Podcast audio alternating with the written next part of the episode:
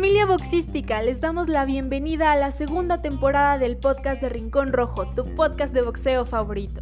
Toda la actualidad y la historia de este deporte en un solo lugar. ¿Estás listo? Comenzamos.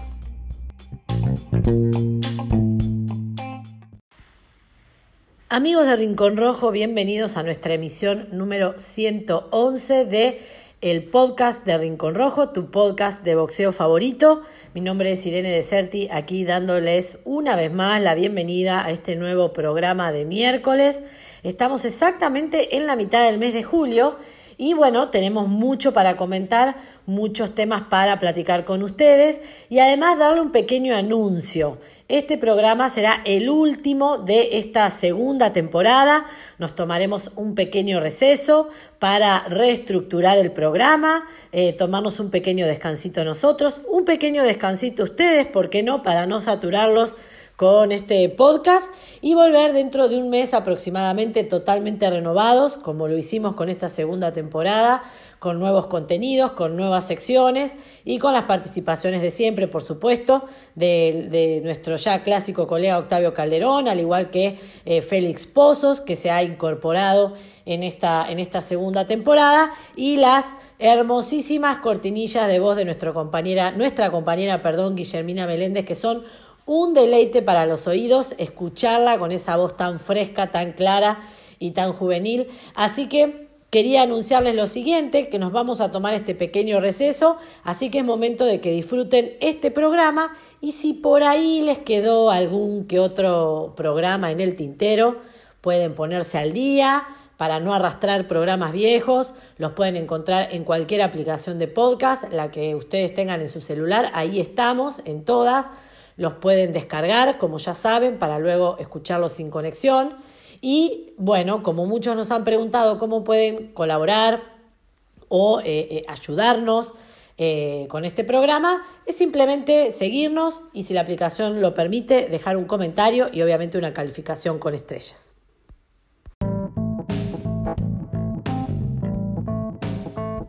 Antes de seguir, queremos agradecer y mandarle un saludo enorme a todos nuestros patrocinadores, a Robbie Boxing, Bae Boxing, al Museo de Box y Lucha Rafael García, a Trendident, Crack Boxer, Bordados con DF y a la Fábrica de Botones por ser parte de nuestro team Rincón Rojo Magazine. Bueno, y ahora sí, después de escuchar el anuncio de nuestros patrocinadores, nuestros queridos patrocinadores que han sido parte fundamental durante todo este programa y también en toda la plataforma de Rincón Rojo, porque obviamente con su apoyo eh, nos han ayudado a mantenernos en el tiempo. Así que eh, un agradecimiento para todos ellos que son parte eh, del Team Rincón Rojo y que por supuesto estamos muy contentos de, de tenerlos entre nosotros. Tuvimos un fin de semana con algunos resultados que vale la pena resaltar. Em, tenemos noticias frescas de lo que se viene en materia de boxeo y hay, para adelantarles un poquito, una sorpresa en el destacado que va a estar junto a Félix Pozos, que como ya saben los tiene acostumbrados a tener estos invitados especiales. Hoy será el programa que tendremos un nuevo invitado especial, así que no se pierdan el programa hasta el final, hasta el último segundo, porque va a estar jugosísimo y vale la pena que lo escuchen de principio al fin. Hoy tenemos también un gran tema principal de la voz de o de la mano de Octavio Calderón, que bueno, con ya su clásica este, narrativa nos va, nos va a estar contando y por supuesto todo el resumen de lo que pasó eh, en este inmediato fin de semana que pasó y todo lo que, te lo que se viene, perdón, que como les decía, tenemos noticias frescas, sobre todo en materia femenina ahí, que vamos a tratar de desmenuzar un poco. Pero sin más rodeos, por supuesto, nos vamos al primer round de este gran programa.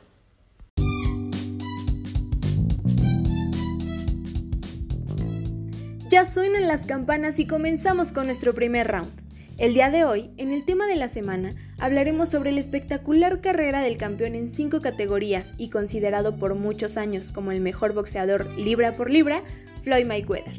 En esta primer parte abordaremos la polémica pelea que disputó con el youtuber Logan Paul. ¿Seguros que están listos? ¡Empezamos!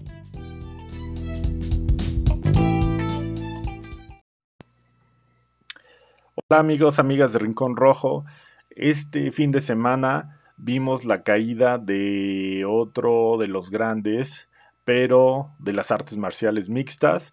Eh, estoy hablando de Conor McGregor, este boxeador que tuvo un combate con uno de los eh, principales eh, personajes del programa de hoy.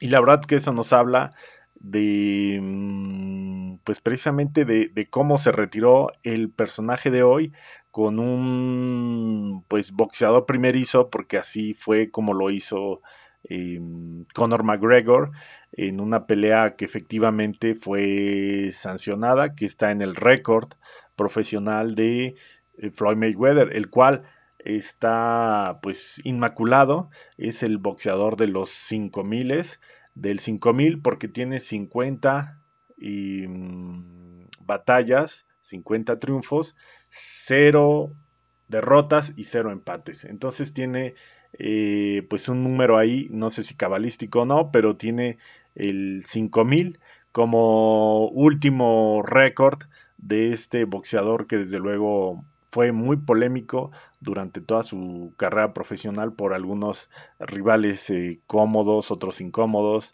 en los que también se vio peleas precisamente entrando en materia de em, de boxeadores, por ejemplo, como con el gran Manny Pacquiao, que fue una pelea que decepcionó mucho por todo lo que de cómo se había vendido y el resultado final fue que pues no hubo una eh, knockout y no hubo todo ese mm, batalla que se esperaba en esa en esa pelea, ¿no? Entonces en el tema de Conor McGregor pues se va con una eh, pierna ahí lastimada, si no es que fracturada, que se le troció, vamos a llamarle así, como una rama vieja en una pelea eh, que tuvo dentro del octágono allá en los Estados Unidos, este McGregor, y que bueno, pues ya nos habla de que ya va en picada, ya pues, los huesos se resienten, la, aunque pues sigue presentándose en excelente condición física, pues ya los años le pesan, y precisamente eh, fue con, con Floyd Mayweather, con quien pues se vio más mal que nunca, Conor McGregor, muy lento, muy... Eh, mm, fuera de forma para lo que es la estética, la técnica del boxeo propiamente y incluso pues mal mal boxeador porque también aunque este tiene una buena cantidad de peleas eh, ganadas eh, Conor McGregor en, a través de, la técnica de boxeo o a través de los puños, también ha tenido muchos descalabros por esta misma vía, es decir, eh, se presenta prácticamente con los brazos caídos y ondeándose y realmente pues es un boxeador, jamás lo haría, por lo tanto McGregor ha recibido tremendos em, caídas a partir de estos golpes que eh, pues un boxeador difícilmente recibiría, ¿no?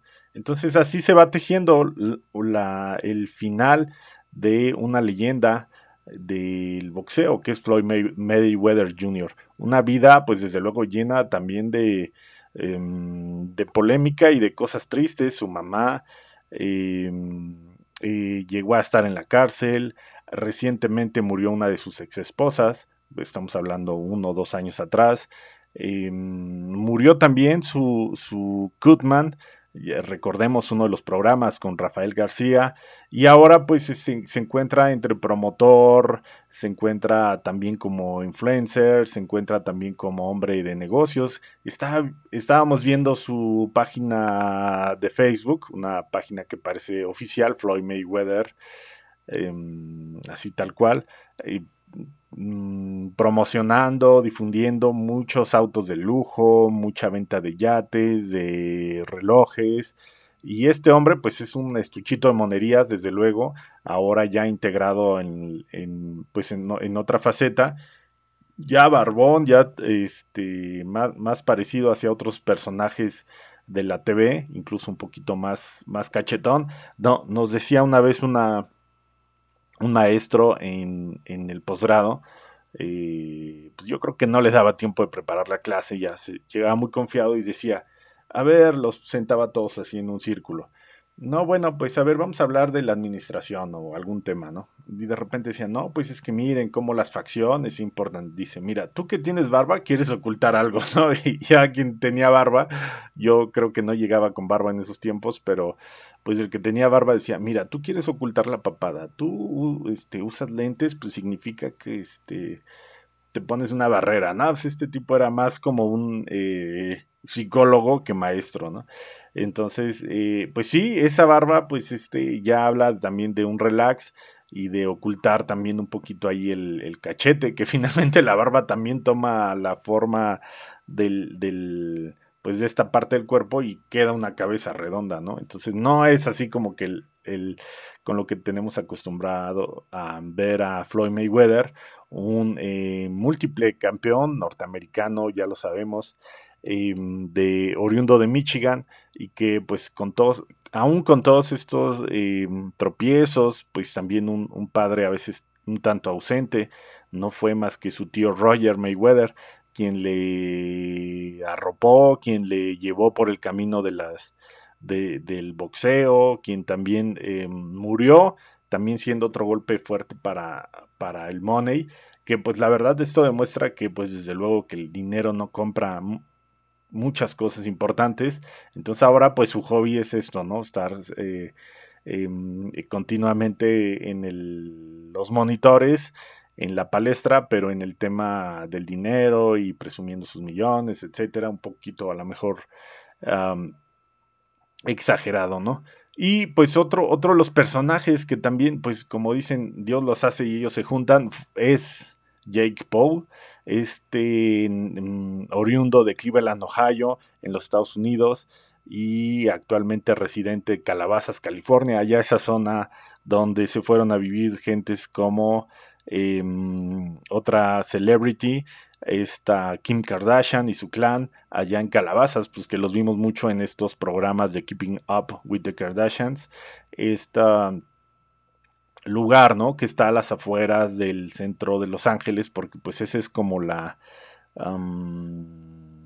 pues gentrificación, vamos a llamarle así, de em, que dicen las celebridades, bueno, pues ya no es cool vivir en el centro de la ciudad, porque finalmente es una Los Ángeles una zona de negocios, etcétera, de hoteles, muy poca vivienda y bueno, pues departamentos que no Mm, no son adecuados, ¿no? Para la vida que tienen estas gentes que tienen 6, 10 carros o este guaruras y necesitan casa para las sirvientas, entonces yo creo que un departamento que lo tendrán, pero no viven ahí.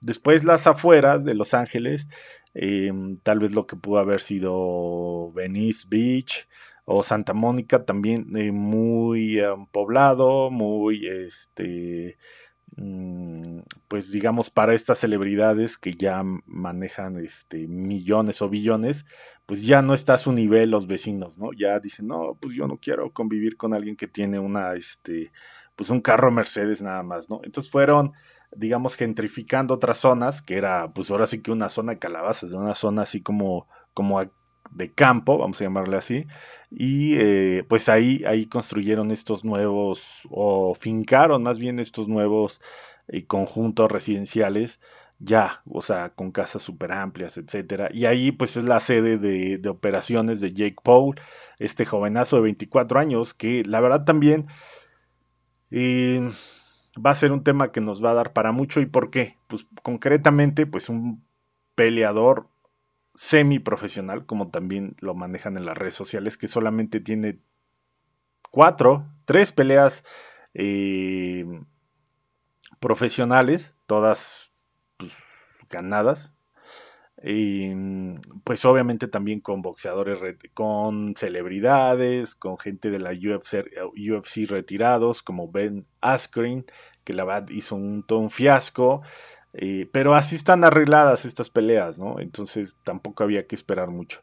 Entonces este Jake Paul hizo una pelea con nuestro personaje principal del día de hoy, el Mayweather, donde pues la verdad también parecía, me daba risa de uno de los boxeadores profesionales que encontramos en las redes que decía que parecía pelea callejera, ¿no? De, de un, algún bar, cualquier barrio de Londres o de Buenos Aires se podrían ver esos a, puro manotazo, ¿no? Como le dijimos, puro descontón, se le conoce también, o sea, así nada más al dale, dale, ¿no? Jake Paul, muy a la desesperada, muy abiertote, muy este monstruoso para, para pues una estatura de 1.93, de 1.85, que es mi estatura, contra pues una estatura de unos setenta y tantos, que es la de Mayweather, unos 73, pues realmente sí se veía muy fastuoso, muy este, enorme Jake Paul.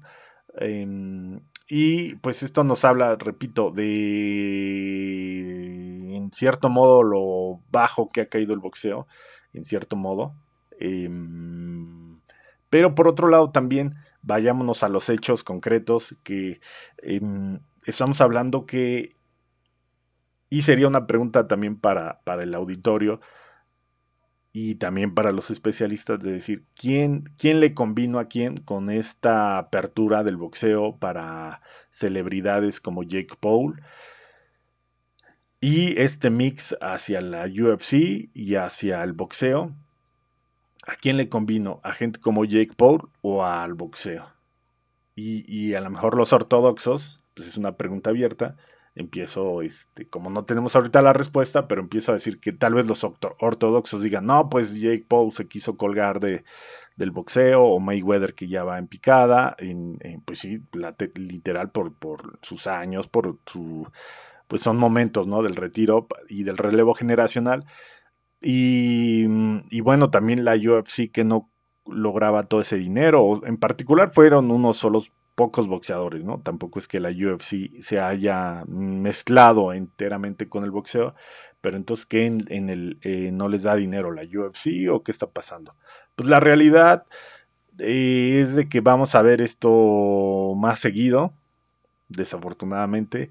¿Por qué? Porque, por ejemplo, Jake Paul efectivamente tiene una capacidad de arrastre de multitudes en Internet asombrosa por la cantidad de seguidores y que mm, siendo honesto muchos mucha gente muchos jóvenes mucha gente en particular en general mm, pues no veía boxeo no les atraía y en los Estados Unidos tiene existe una pues todo un catálogo de actividades de la NBA, la NFL, la, yo conozco gente que le gusta la NFL y no le gusta el boxeo y con eso se echa sus cervezas y arma su fiesta, etcétera. Entonces es una oferta muy grande y realmente lo que vino a hacer un personaje como Jake Paul fue como popularizar esto entre su base de seguidores, el reforzar que el boxeo es un espectáculo, Mm, Jake Paul se clavó mucho. Hace unos uh, unos posts, unos posteos, publicaciones em, con miles, si no es que millones de viewers, de visitantes, em, donde pues efectivamente es gente que va a comenzar a practicar el boxeo, va a comenzar a ver el boxeo, o si no es que ya comenzó a hacerlo. Em, va a llevar más gente a las, a las, eh, a las, a las plazas, sí, a las arenas.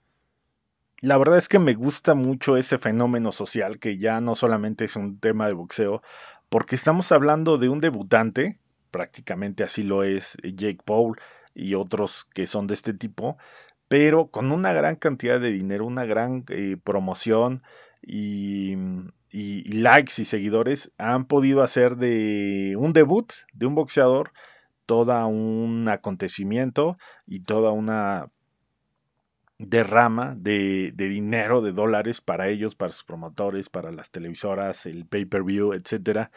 Y, al fin y al cabo son unos, em, en el caso de Jake Paul, unos novatos, ¿no? Entonces el, el fenómeno ahí social es por demás interesante.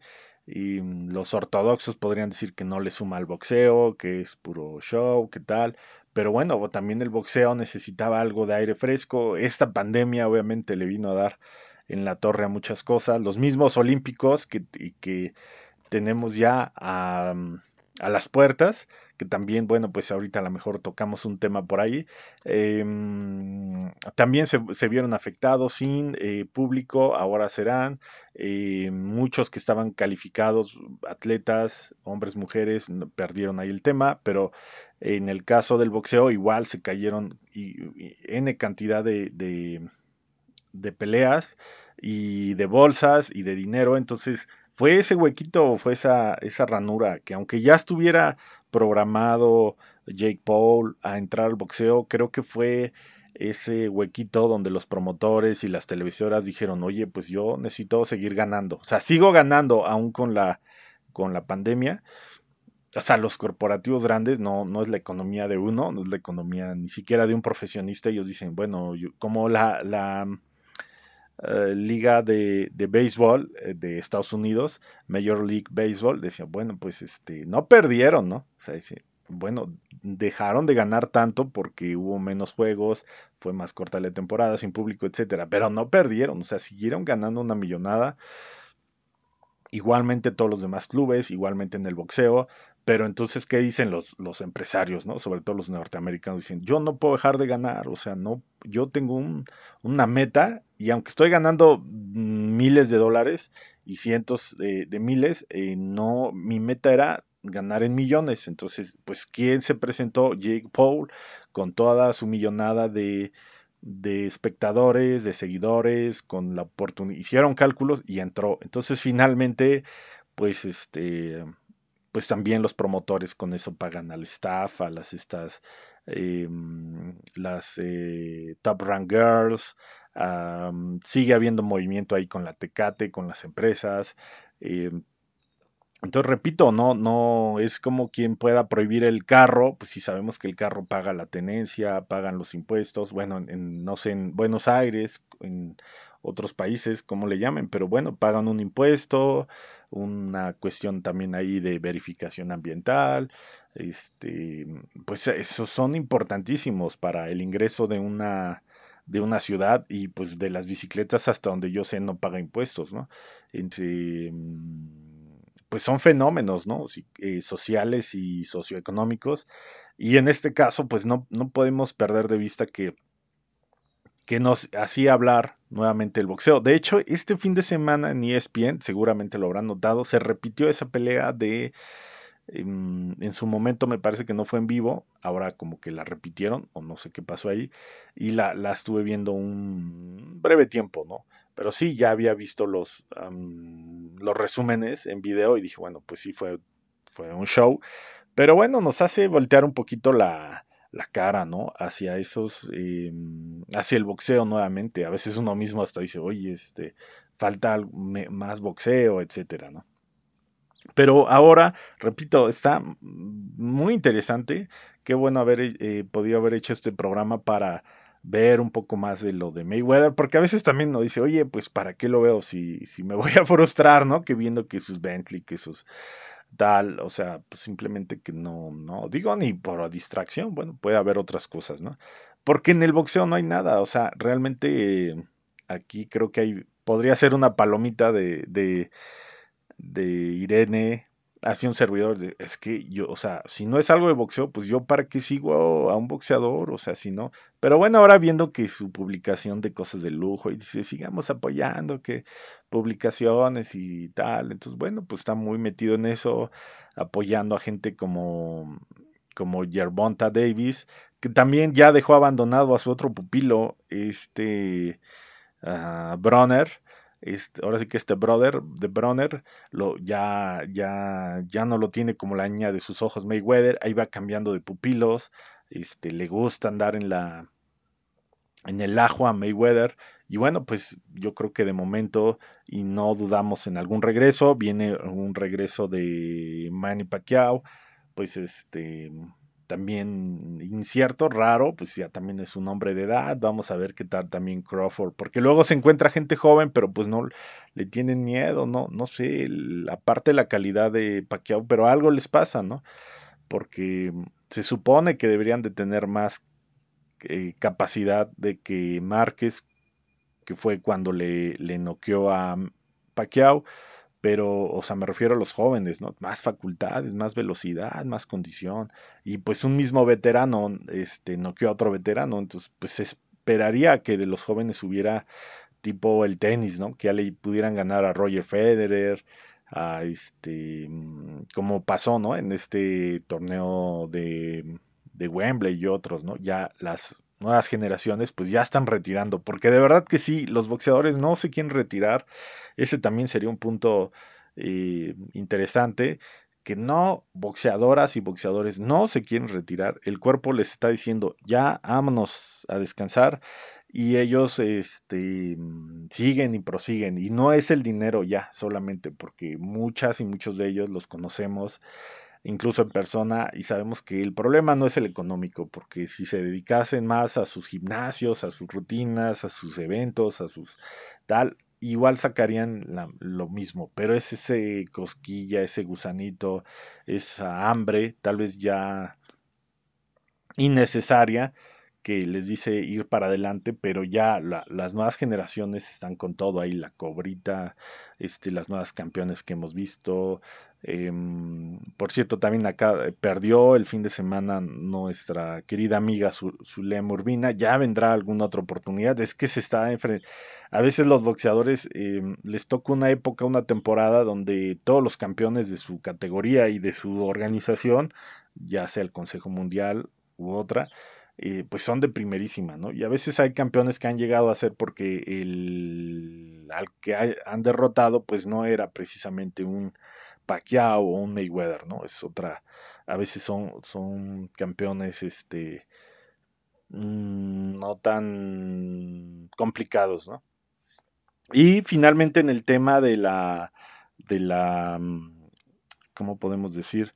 En el tema de la, de las Olimpiadas, pues simplemente muchas dudas, muchas preguntas de, bueno, finalmente cómo se conformó la selección, quién quedó como entrenador eh, propietario, porque recordemos que en la pandemia murió el entrenador que había llevado cuando menos a dos o tres medallas olímpicas, estamos hablando la de dos eh, chihuahuenses, precisamente el mm, Cristian Bejarano, el Diablo, Cristian Bejarano, que yo les comentaba que lo lo conozco en persona, no tuvimos alguna relación por ahí más del tipo profesional en en temas este, que a él lo, delegaron y, pues de una petición que yo estaba haciendo. Y em, a este el chino el, chinito este también boxeador que ha estado en Exatlón y otros programas que no acaba de ver de su carrera es él es este em, olímpico también es profesional pero todavía no alcanza un, título del mundo. Sí me refiero al buen chinito Misael y ahora, bueno, pues este relevo, pues también llegó a mitad de pandemia y la verdad, pues parece como algo complicado porque, pues es, eh, seguramente algún second subió, y, pero habría que ver ese second qué capacidad tiene. Lo toco el tema porque, pues se supone y se podría decir que México es una potencia del boxeo y pues esperarían buenos resultados en, estas Olimpiadas que van a ser em, totalmente eh, distintas, se están llevando un año después de cuando eran eh, programadas, se van a llevar sin público, eh, con convocatorias de último momento, torneos que se cancelaron, iba a calentaron, como el de Buenos Aires, precisamente que era una eliminatoria allá en Argentina. Em, interesante preguntar allá Irene y todos nuestros colegas y bonaureños y, pues de, de, la Argentina, pues cómo va, cómo va la selección, que allá cómo, cómo les pintó, ¿no? Todo este proceso hacia las Olimpiadas. Y, bueno, pues este, ahora sí que nos tocan, que nos toquen las golondrinas, pero pues unas golondrinas temporales porque eh, nos hay que aprovechar el, verano para, para mm, retomar fuerzas, para seguir con, los proyectos. Y bueno, pues este, si, si no nos escuchamos y si quieren aprovechar a escuchar algunos otros eh, programas anteriores, tienen toda la libertad y está la invitación para que escuchen pues más de 100 programas que se produjeron desde aquí, en México, en Argentina, de viaje, este, entrevistas, análisis, eh, muy, muy nutrido, así que bueno, pues hay, hay mucho material de dónde escoger por si no nos, escuchan, no nos escuchan, digamos, en vivo, no nos escuchan en, la producción en este verano, pues hay mucho, hay mucho ah, mm, más que em, oír y desde luego pues que nos sigan acompañando, que nos sigan en el retorno, que eh, pues se, vienen cambios, obviamente para hacer todo mejor y pues retomar, ¿no? Con muchas fuerzas, porque pues ahora tenemos esta un, pequeño respiro, tenemos olimpiadas, tenemos eh, pues este las vacaciones, los niños también ya andan más inquietos, requieren más atención, este pues son las fechas también para pasear, para ir a la playa, para tomar este tiempo de descanso. Y bueno, pues de forma personal, pues agradecer a, a Irene por, por toda esta nueva temporada, este medio año pues que pudimos estar con, con salud y, trabajando, produciendo. Em, a Félix, que se integró y que bueno, pues vino a hacer mucha, muy buena dinámica y a reforzar el team.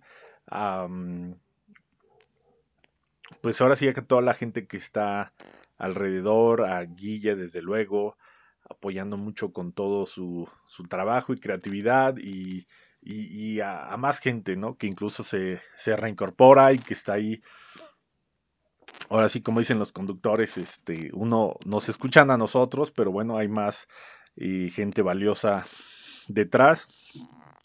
Y, y, también como decía Irene, pues este, tuvimos poco, poca oportunidad de hacer programas y juntos, precisamente porque se nos vino encima la pandemia.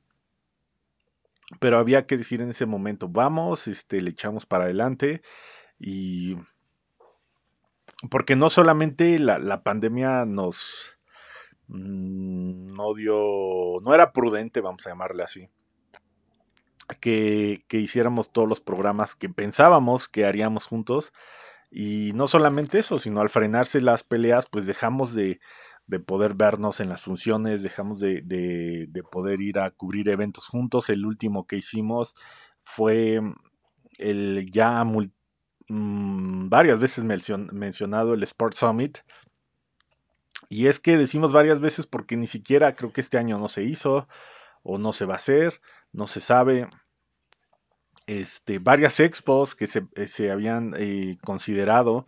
Hay una donde tuvimos la oportunidad de ver al campeón Moisés, a Pipino, etcétera. Este año, el año pasado no se hizo, este año también está en duda. Así que bueno, pues las mm, de estos eventos grandes que pudimos asistir, pues fueron de los pocos y por eso pues también había que sugerir a todos y fue nuestro caso de echarnos para adelante de a veces hay mm, eh, cuando tienes el llamado de algo pues tienes que hacerlo haya o no haya dinero haya o no haya un contrato haya o no haya porque a veces no sabes cuándo te va a cambiar la ruleta, cuándo te va a cambiar la suerte para bien o para mal, y después te vas a quedar, hubiéramos empezado el podcast, hubiéramos este ido al evento juntos, pero no fuimos, nos dio flojera o este, pues no sé, no fue atractivo económicamente, etcétera.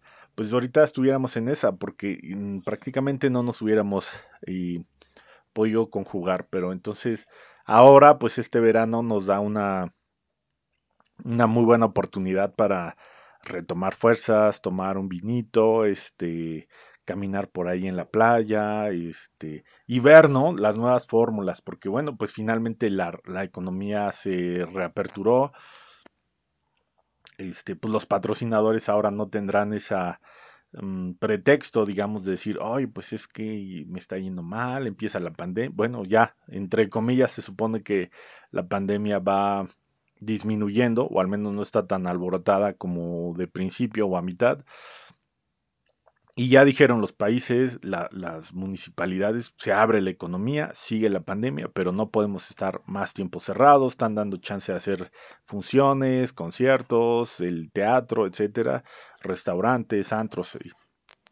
Entonces empieza a mover el dinero y bueno, pues empezamos y hay que mm, reconstruir, digamos, muchas de las estructuras eh, nuestras de la de la forma de comercializar, de que los patrocinadores también sean, em, ¿cómo se llama? Pues que tengan esa visión, ¿no? De apoyar los proyectos, de sumarse en, em, pues no solamente en causa, sino de sumarse en, en, el deporte en el que están inmersos. Y este, finalmente todos somos jugadores, ¿no? De la misma, del mismo partido y la verdad es que también el, tema de, mm, de, influencers y de, digo, a nivel nacional o a nivel local de cada país, pues está así de, ya, ya se perdió todo orden, ¿no? Ya no se sabe qué influencer sí deja dinero por pagarle un patrocinio, ya no se sabe cuál no, cuál está en la cárcel, cuál mató, cuál tal. Entonces yo creo que son riesgos innecesarios para las empresas, para las marcas, y bueno, pues ahora no, nos vamos con mucha tarea eh, y, con ganas de volverlos a escuchar a todos ustedes, de llegar a un público mayor, que esa es nuestra meta, nuestro deseo, que mm, poder dejar una huella más amplia en este hermoso deporte, en esta disciplina que aún tiene, y créanlo, aún tienen mm, mucho por delante, una privilegiada por ser un deporte olímpico, porque Creo que si el boxeo se insertara en este momento desde cero en el olimpismo, con una generación de cristal que tenemos, con muchos intereses ya en las naciones, en los países, pues ah, seguramente eh, sería un deporte con problemas por el tipo, digamos, de agresividad, de daño al boxeador o este que los ortodoxos o los contras eh, pudieran presumir, pero hay muchos más de o sea, son más los deportes que no están en el olimpismo que los que están. Creo que el boxeo es un afortunado y esperemos que siga ahí. Y eso habla de que el boxeo sigue vivo, sigue latente y que sigue considerándose un deporte olímpico, un deporte de, de, de calidad, ¿no? Entonces también ayer, ah, bueno, esta semana, vamos a decir esta semana de julio, se cumplió cumplió años Julio César, pues es a quien le debemos este el nombre de este mes, que fue dado por sugerencia de Marco Antonio, uno de sus generales y mano derecha, y, y aparte ahí, este rival de amores con Cleopatra. Eh, Marco Antonio fue el que mm, decidió ponerle a este mes, el mes de julio. Y em, lo menciono porque también han, pues desde los romanos se encuentra el pugilista, una estatua encontrada en, por ahí precisamente haciendo limpias por el Coliseo romano, este lugar, pues uno de los más emblemáticos conocidos a, a nivel mundial, el Coliseo, ahí se hallaba, digamos así, como que en la bodega, como no, no ahí, como si no teniendo importancia, este pugilista, una estatua metálica de cobre, segura, de bronce seguramente, eh, que, ya nos hace referencia de que ya el pugil desde esa época de, de, mm, la antigua Roma, de la época de los Césares, porque este, el Coliseo, eh, fue construido ya por los últimos eh, pues digamos los últimos Césares, la familia Flavia, si mal no recuerdo, la, mm, terminando la dinastía de los Julios, que era Julio César, Octavio, Augusto, Tiberio, etcétera, y termina con precisamente este personaje de película eh, Nerón. Em, hay un cambio de dinastía y en este cambio, bueno, pues estos emperadores terminan o sí, construyen, eh, acaban terminando el Coliseo, entonces es ya de esta, pues a partir de esta em, imperio romano que precisamente el predecesor o el arquitecto de este imperio romano es Julio César, pues todo casa, ¿no? ¿Por qué mencionarlo? Pues ahí ese, desde esa época de Julio César, también un amante y un eh, populista, un, gobernante que le daba al pueblo esto que se le llamaba el pan y circo. Y bueno, pues ahí, de ahí fue el impulso del pugilismo, aunque bueno, pues actualmente se le acredita el boxeo moderno de unos 200 años aproximadamente a los ingleses, pero ellos ya habían, digamos, em, retomado y en muchas culturas, incluso en muchos pueblos, sigue esa, esa cultura ¿no? del, del, boxeo. Así que bueno, pues con esta pequeña cápsula del tiempo, si llegaron hasta aquí, hasta esta parte del programa, pues la pudieron escuchar. Les mando muchos saludos, bonitas vacaciones y pásenla de maravilla.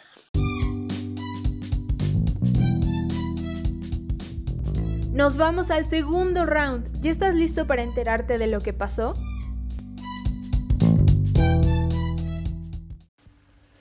Bueno amigos, nos vamos al segundo round de este programa después de eh, el detallado y excelente análisis de Octavio Calderón, no solo con respecto a este gran personaje del boxeo mundial, hablamos de Floyd Mayweather, sino también de todos estos personajes secundarios, quizás los podríamos llamar, como este, eh, Conor McGregor o Jake Paul, los hermanos Paul, eh, que bien valían la pena eh, tratar de analizar ciertos aspectos eh, y ver el porqué, el de la inclusión dentro del boxeo. ¿no? Pero ya todo eso lo habló Octavio, ya lo escucharon, no los voy a cansar más con ese tema. Nos vamos a lo que pasó en un fin de semana que no hubo mucho boxeo, no estuvimos a cuatro ojos como en otros fines de semana, pero sin embargo lo que sucedió destacó y destacó mucho. Eh, el viernes 9 eh, de julio hubo una gran cartelera puesta en marcha por Golden Boy Promotions, estaba presente también Oscar de la Hoya, esto fue en el eh, Bank eh, of California Stadium en Los Ángeles y estuvo encabezada por el mazatleco Gilberto El Zurdo Ramírez, que logró noquear en cuatro asaltos al cubano y veterano ya para muchos Sullivan Barrera. la verdad que no fue mucha oposición este rival para para el zurdo, que con esta nueva victoria eh, mantiene su invicto en nada más y nada menos que 42 presentaciones y sumó su knockout número 28. No es un número para pasar por alto así nomás. Se estaba estrenando en la categoría de los pesos semicompletos, porque recordemos, él es ex campeón mundial en la categoría de los supermedianos, fue monarca de la OMB y Terminó la contienda, dijo que se había sentido muy bien en esta nueva categoría, que creía que en esta división de peso íbamos a ver una mejor versión del zurdo al que estábamos acostumbrados o al que nos tenía acostumbrados y pidió inmediatamente por Dimitri Vivol, que cree que es la chance titular que se merece, aunque también dejó entrever que le gustaría enfrentarse a su compatriota Saúl El Canelo Álvarez. Así que excelente la actuación de Gilberto Zurdo Ramírez para estrenarse en esta, en esta nueva categoría, que creo que está bien, se estrenó con un rival bastante fácil para dominar y que después venga lo difícil. En esta misma cartelera, otra mexicana, o México-Americana, hablamos de Zulem Urbina Ochoa, tuvo una importante chance titular también frente a la nipona Naoko Fujioka, estando en juego el título Mosca de la Asociación Mundial de Boxeo. Zulem Urbina hizo una gran presentación, las tarjetas de los jueces dieron un poquito que hablar.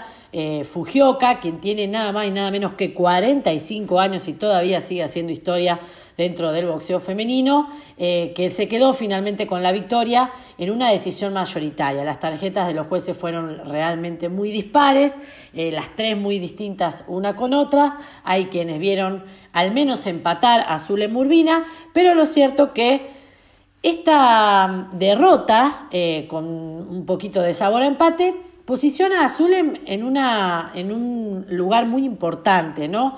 Eh, creo que realmente ha venido creciendo en cuanto a, las rivales que ha tenido, ha venido creciendo y mucho, y no tengo ninguna duda que en la inmediatez pueda estar portando un cinturón de campeona mundial.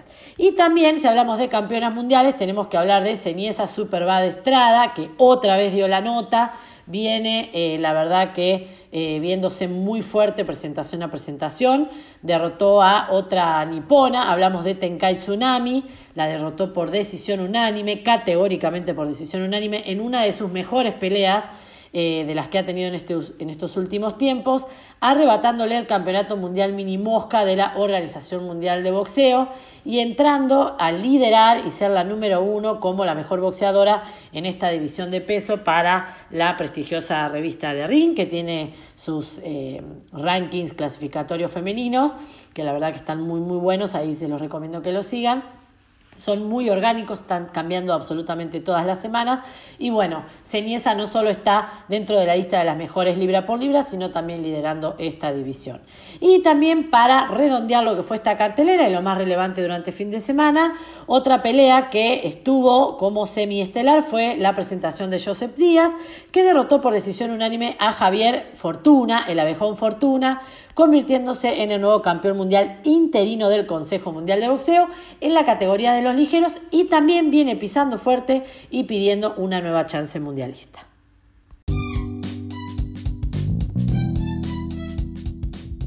¿Estás enterado de lo que se viene? ¿Aún no? Entonces este tercer round del programa es justo para ti.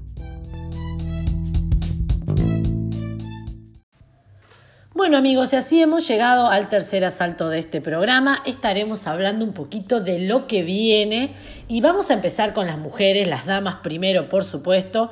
Estamos a solo dos días que desde Ciudad Juárez se libre una batalla, no tengo dudas que será una gran batalla, entre la actual campeona super mosca del Consejo Mundial de Boxeo, la flamante campeona Lourdes, la pequeña Lulu Juárez, que le dará una revancha a la local, la favorita local. Hablamos de Diana La Bonita Fernández, será la segunda vez que se enfrentarán sobre el cuadrilátero con la diferencia que en esta oportunidad estará en juego el título mundial de Lourdes, en lo que será su primer defensa, y con la diferencia también de que tanto una como otra han crecido boxísticamente mucho, no son esas boxeadoras que fueron antaño, así que no tenemos dudas que por la calidad de ambas boxeadoras nos regalarán una tremenda batalla.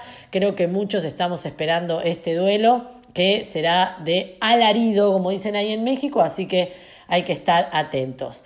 Em, por otro lado, eh, se concretará finalmente una pelea titular también entre la mexicana Katy Gutiérrez, eh, estará enfrentando finalmente a Tina Ruprecht.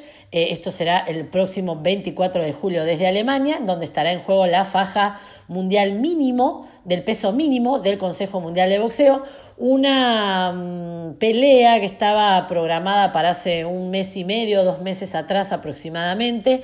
Las restricciones hicieron posible que se llevara a cabo en tiempo y forma, pero finalmente ya está en marcha este duelo mundialista también. Y eh, para cerrar con la parte femenina de las noticias, tenemos una noticia fresca que también ya la publicamos en nuestras redes sociales y es que la boricua y multicampeona Amanda de, Dial Real Serrano se estará enfrentando a la campeona super gallo del Consejo Mundial de Boxeo.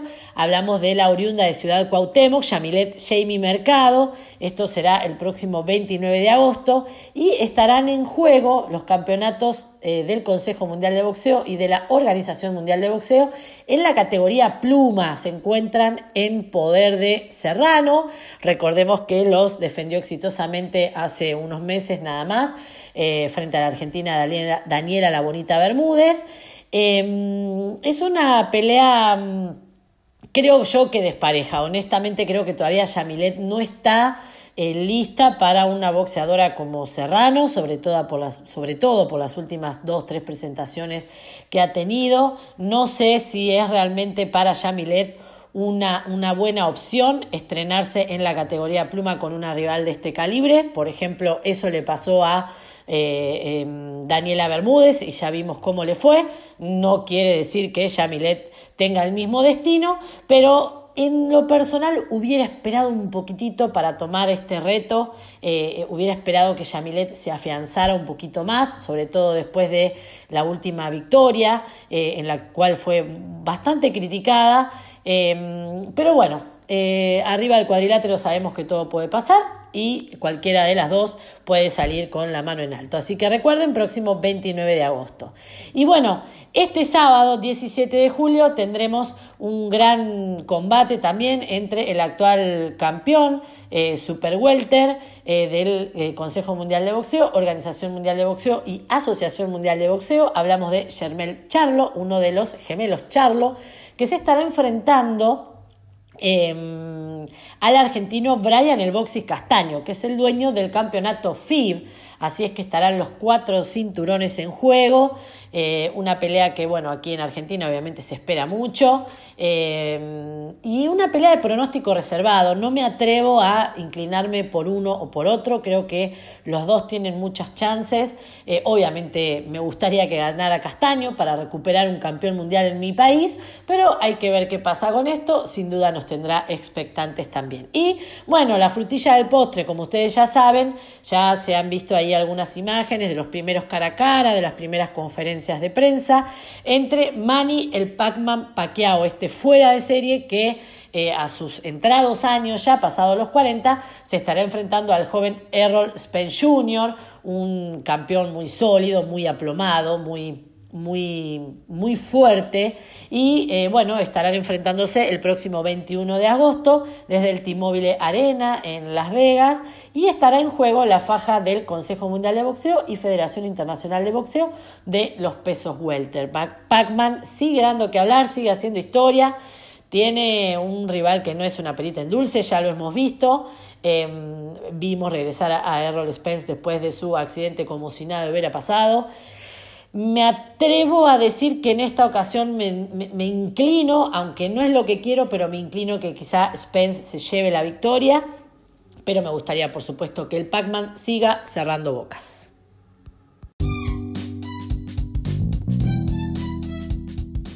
Cuarto y último round. Todavía no te vayas. Nos queda el destacado de la semana.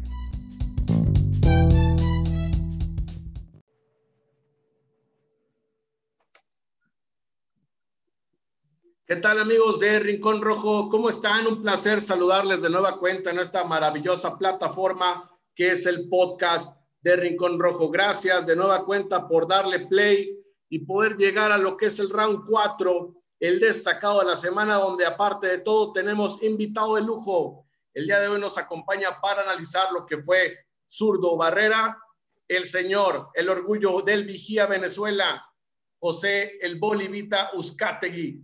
¿Qué tal, mi Bolivita? ¿Cómo estás? Un placer que estés aquí con nosotros para destacar lo que fue el zurdo contra Barrera. Saludos, saludos, hermano. Bien, bien, gracias a Dios, emocionado, ¿no? Emocionado porque pienso que, que entre tú y yo para, para discutir temas este, hubo una buena química y créeme que por eso es que este, cada vez que me escribes o cada vez que, que, que me pides un apoyo en, en, muchos comentarios, siempre trato de conquistar, de conquistar a ti porque de verdad tenemos esa química. De verdad, muy agradecido por la invitación. No, gracias a ti, hermano. Qué bueno que, que, que lo, logramos una buena química entre comunicador y, y, boxeador. Gracias, de verdad. Oye, bueno, nos escribíamos ahí por WhatsApp, te preguntaba en ese Friday Night Fight que si estabas listo para observar la pelea de, de un muy buen boxeador, este, como es Gilberto el zurdo Ramírez, que en su haber tiene más de 40 peleas, totalmente invicto. Iba a enfrentarse contra un eh, cubano como Sullivan Barrera, eh, con, con, menos, con menos palmarés que el mexicano, pero que sin lugar a dudas iba a ser una muy buena pelea porque eh, en juego estaba poder rankearse en mejor posición en búsqueda de lo que es un título del mundo. Sí, así es. Mira, créeme que, que este, el zurdo Ramírez es un, es un buen peleador como yo te lo dije a ti cuando nos escribimos por privado, este, yo, yo siempre pensé y siempre tuve ese, ese, ese aire de boxeador que, que el Ramírez iba a dominar toda la pelea. Pensé, yo te dije a ti, iba a ser una decisión, pero sí sabía que Ramírez iba a ganar. Me sorprendió cómo ganó. Sí, porque Suleiman es un peleador con, con bastante colmillo, que ya ha peleado, yo pienso que con todos y, y, que el Ramírez lo haya acabado rápido, también habla mucho del Ramírez, ¿no? De, de su trabajo, de la espera, de la madurez de, de, una división a la otra.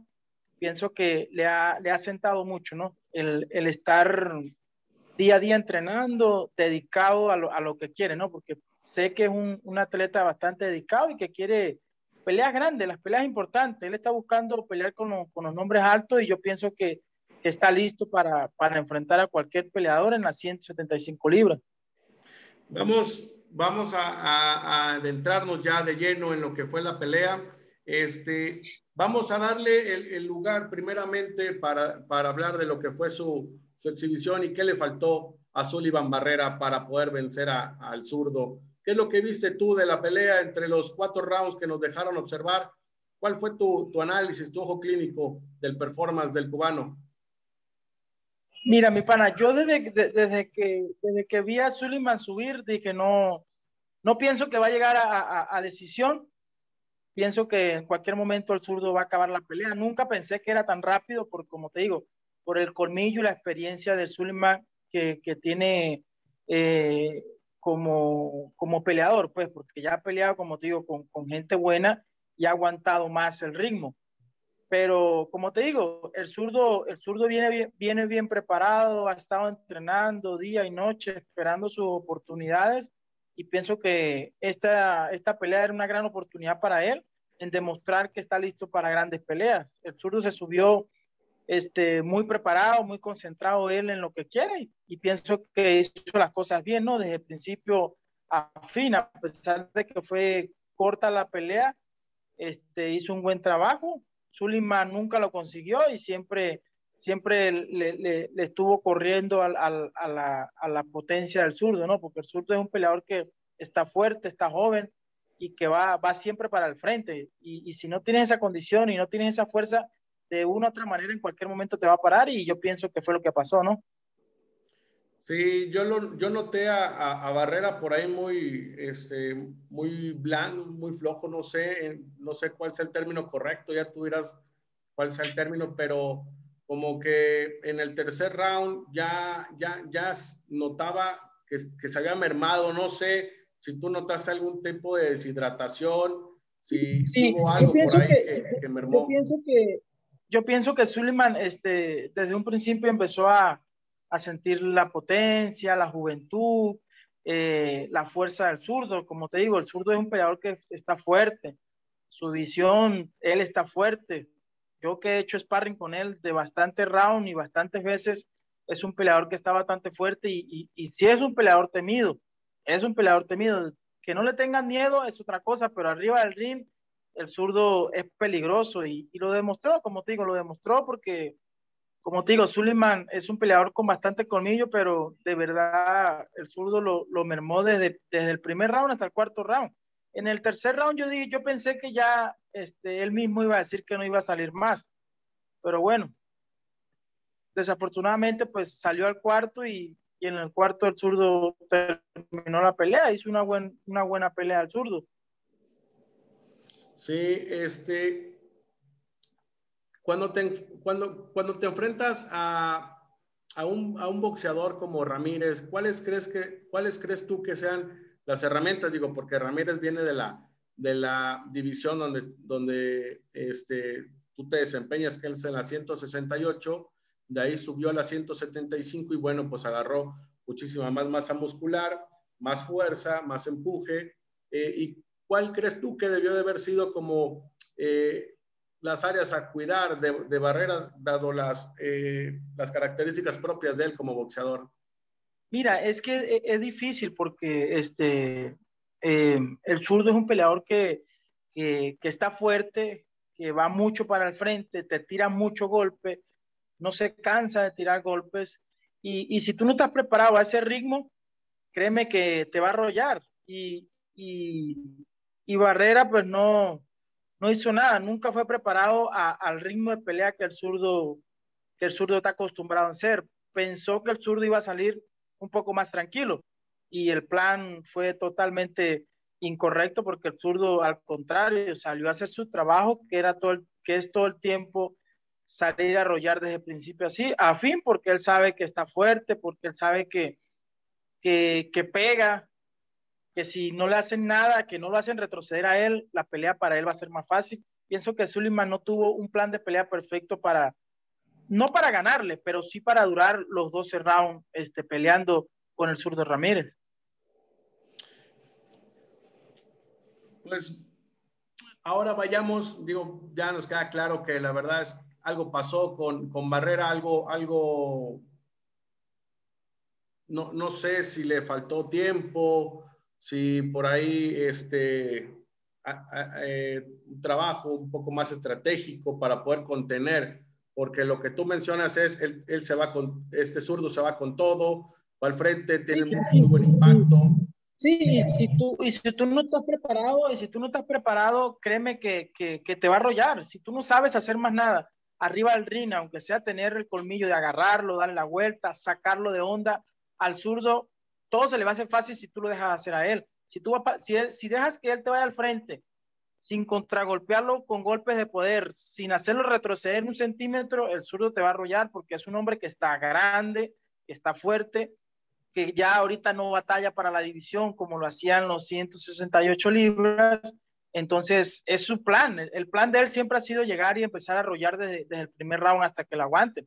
Es, es, aguantas o aguantas. Y Barrera, pues no tuvo el plan de decir, pues voy a, a, sacar la experiencia en correr un rato, agarrarlo, sacarlo del control. Nunca, nunca tuvo un plan de pelea para hacerlo, hacerlo fallar, agarrarlo, como te digo, sacarlo un poco de, control al zurdo para durar aunque sea más round, pero no, no lo hizo, se quiso enfrentar de hombre a hombre y, y créeme que el poder de, de, del zurdo Ramírez este, le afectó bastante y luego el zurdo pega muy bien abajo y, y ahí fue donde lo agarró, lo agarró con un golpe de, de, derecha abajo muy bien.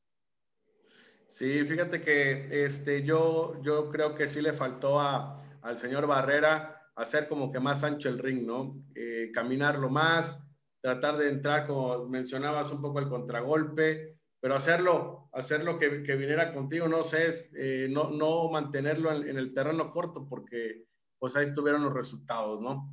Sí, sí, sí. Pues bueno, vayamos, vayamos ahora sí a, a, a ver cuál fue el performance del señor Zurdo Ramírez, eh, este púgil que, que, ya presume un 42-0, ¿eh? ¿Qué, ¿Qué, tal, eh? ¿Qué tal lo del Zurdo Ramírez?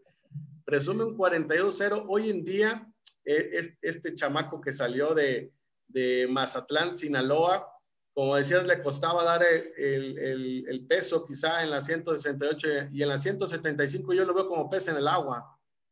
Sí, yo pienso que, que, que el zurdo es, es, un, es un muchacho muy dedicado, muy un atleta, un atleta, un atleta 100% y que, que se ha tomado su carrera después que quedó un agente libre, este, se tomó su carrera muy tranquila, luego llega con, con Golden Boy, que yo pienso que tomó una buena decisión en seguir con una empresa, porque es bravo estar siempre solo y yo pienso que, que, cayó en buenas manos, sí, sí cayó en buenas manos porque pues Oscar de la Hoya es un buen promotor, pienso que lo va a llevar a, a, a conseguir peleas importantes, peleas grandes, peleas que el zurdo Ramírez quiere, con, con, con Big Ball, con, con, este, con, con los europeos, que con son el los... ruso, con el ruso. Con, con, el ruso, que todo el mundo dice que el ruso es, es invencible, para mí no es invencible y yo tengo tengo una esperanza puesta en el zurdo, en que el zurdo le gana a, a, al, al ruso.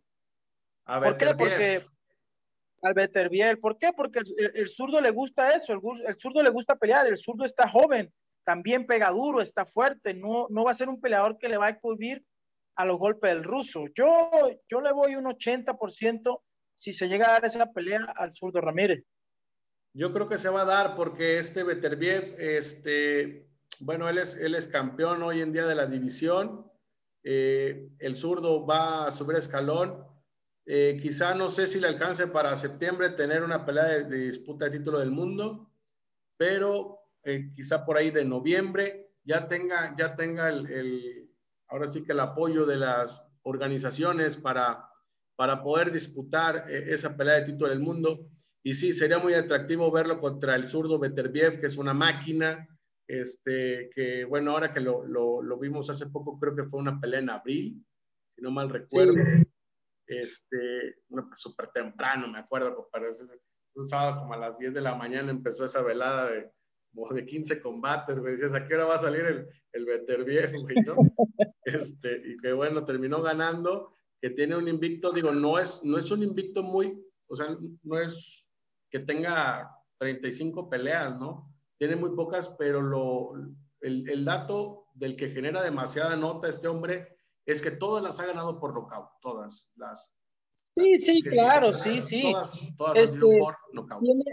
yo, yo, pienso que tiene uno que otro rival que, que ha enfrentado de, de, de, calidad. No todos han sido un rival de calidad a su nivel de él. Pienso que, que sería bueno que buscara más este, lo, las peleas importantes. Yo pienso que, que, que está, ya, ya, es el momento porque ya, ya tiene ciertos años, no está joven como el zurdo Ramírez. Entonces yo pienso que ya, ya debería de, de, buscar, de buscar las peleas que él quiere, las peleas importantes, las peleas que le generen dinero, porque en sí en sí esto es un negocio y, y hay que generar.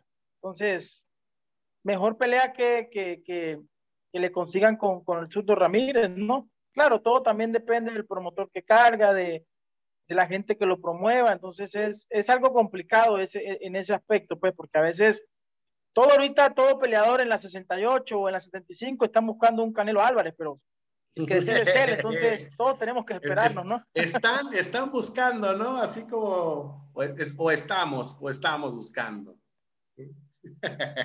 Sí, no, estamos buscando, estamos buscando, claro. digo, estamos buscando, pero, pero, pero está bravo porque el que decide es el Canelo, entonces él es el que decide, es el que si quiere subir va a subir, si no se va a quedar en la 68.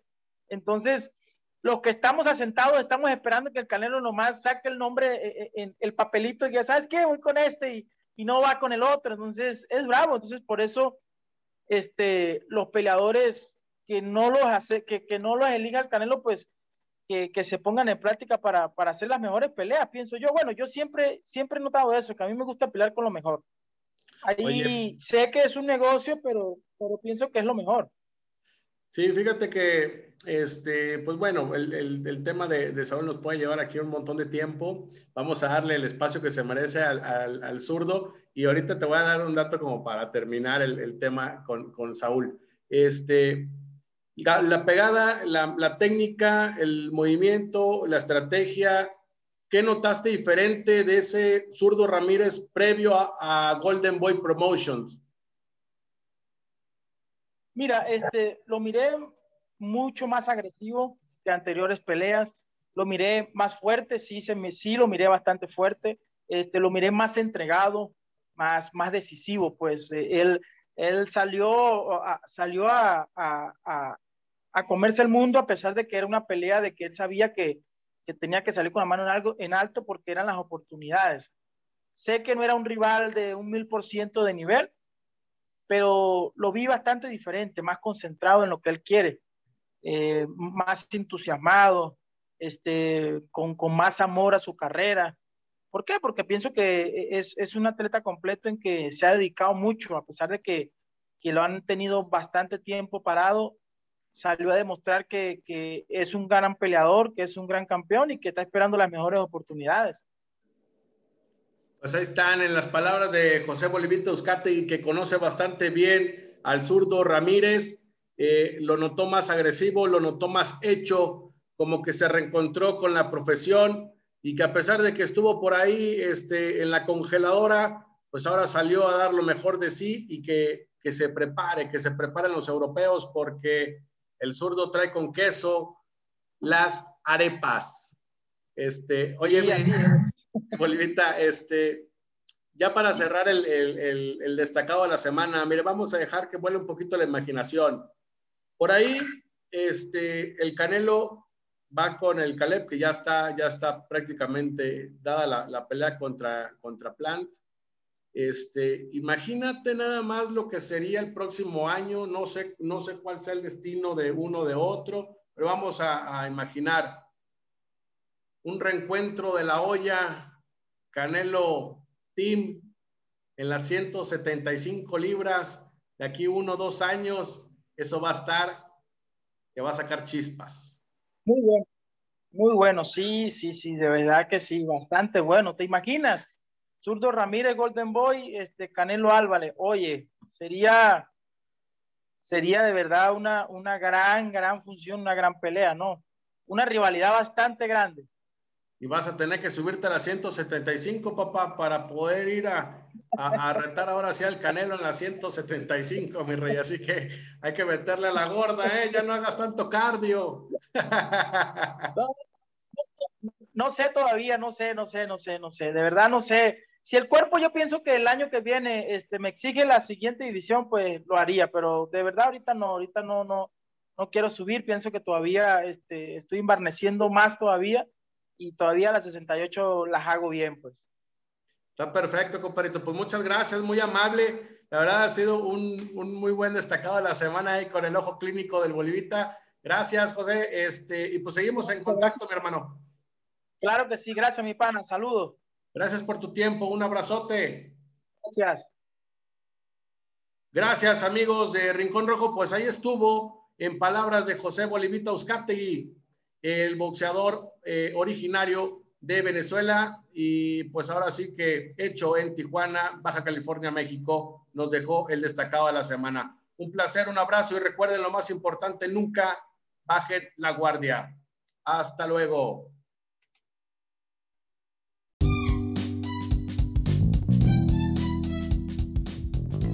¿Pensaste que esto ya se había terminado? ¿Que habíamos llegado al final de este episodio? Aún no te muevas porque hoy la pelea dura 5 rounds. Es día de bonus track.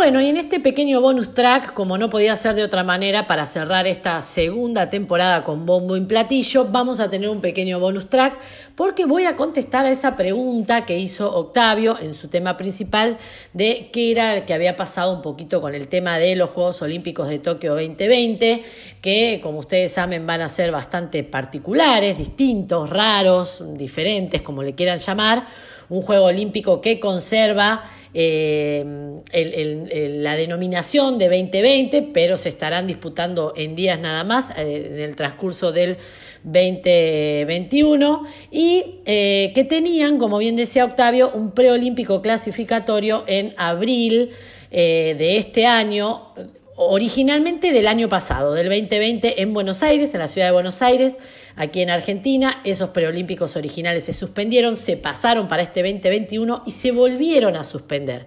Esto provocó varias cuestiones, sobre todo en, la parte del seleccionado argentino, que es lo que lo tengo un poco más claro.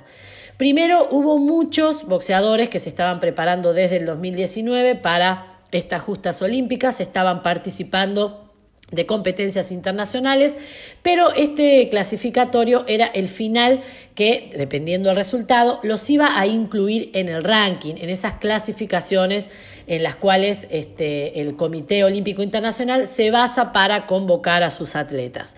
Lamentablemente, al suspenderse este preolímpico, muchos atletas que se venían preparando, es el caso aquí en Argentina de la capitana de la selección femenina amateur, hablamos de Lucía Pérez, que la hemos tenido de invitada en algún que otro programa. Eh, ella, por ejemplo, a pesar de tener un desempeño excelente en estas últimas eh, competencias, quedó afuera porque no logra, al no poder participar en este preolímpico, entrar en ese ranking. ¿Qué pasó entonces?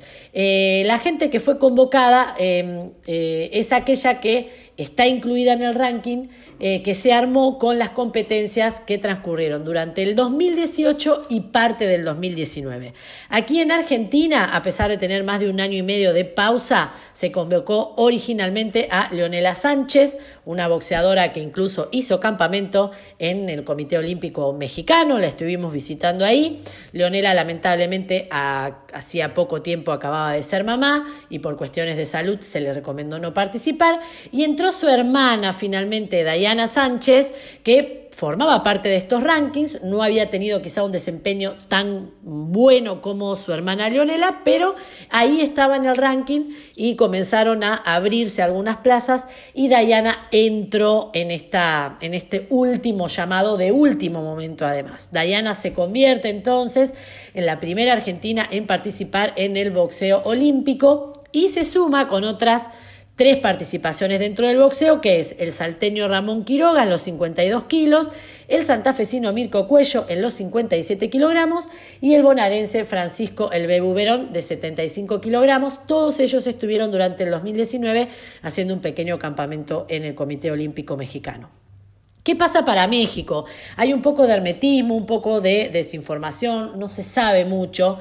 El Comité Olímpico Mexicano contabiliza hasta el día de hoy 99 plazas que estarán ocupando los atletas mexicanos, 46 varones, 49 mujeres, en cuatro categorías, eh, habrá cuatro categorías que son mixtas, con un total de 162 deportistas, es decir, 97 hombres y 65 mujeres.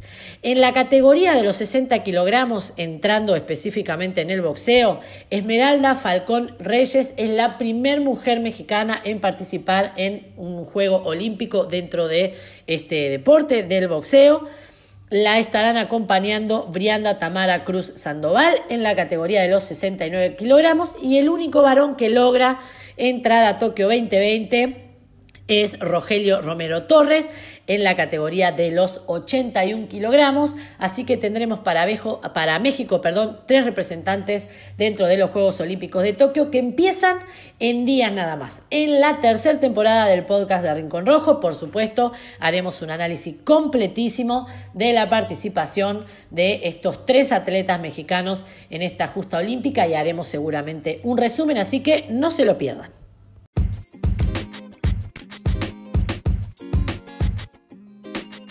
Recuerden seguirnos en Instagram y TikTok como arroba Rincón Rojo Magazine, en Twitter como arroba Rincón Rojo MGZ, en Facebook como Rincón Rojo Oficial y en nuestro canal de YouTube como Rincón Rojo Magazine. También no se olviden de visitar nuestra página web www.rinconrojomagazine.com. Visiten nuestra tienda online en Facebook, Instagram o en la pestaña tienda de nuestra página web. Y también no se olviden de descargar nuestras revistas en las pestañas de ediciones digitales de nuestra página web.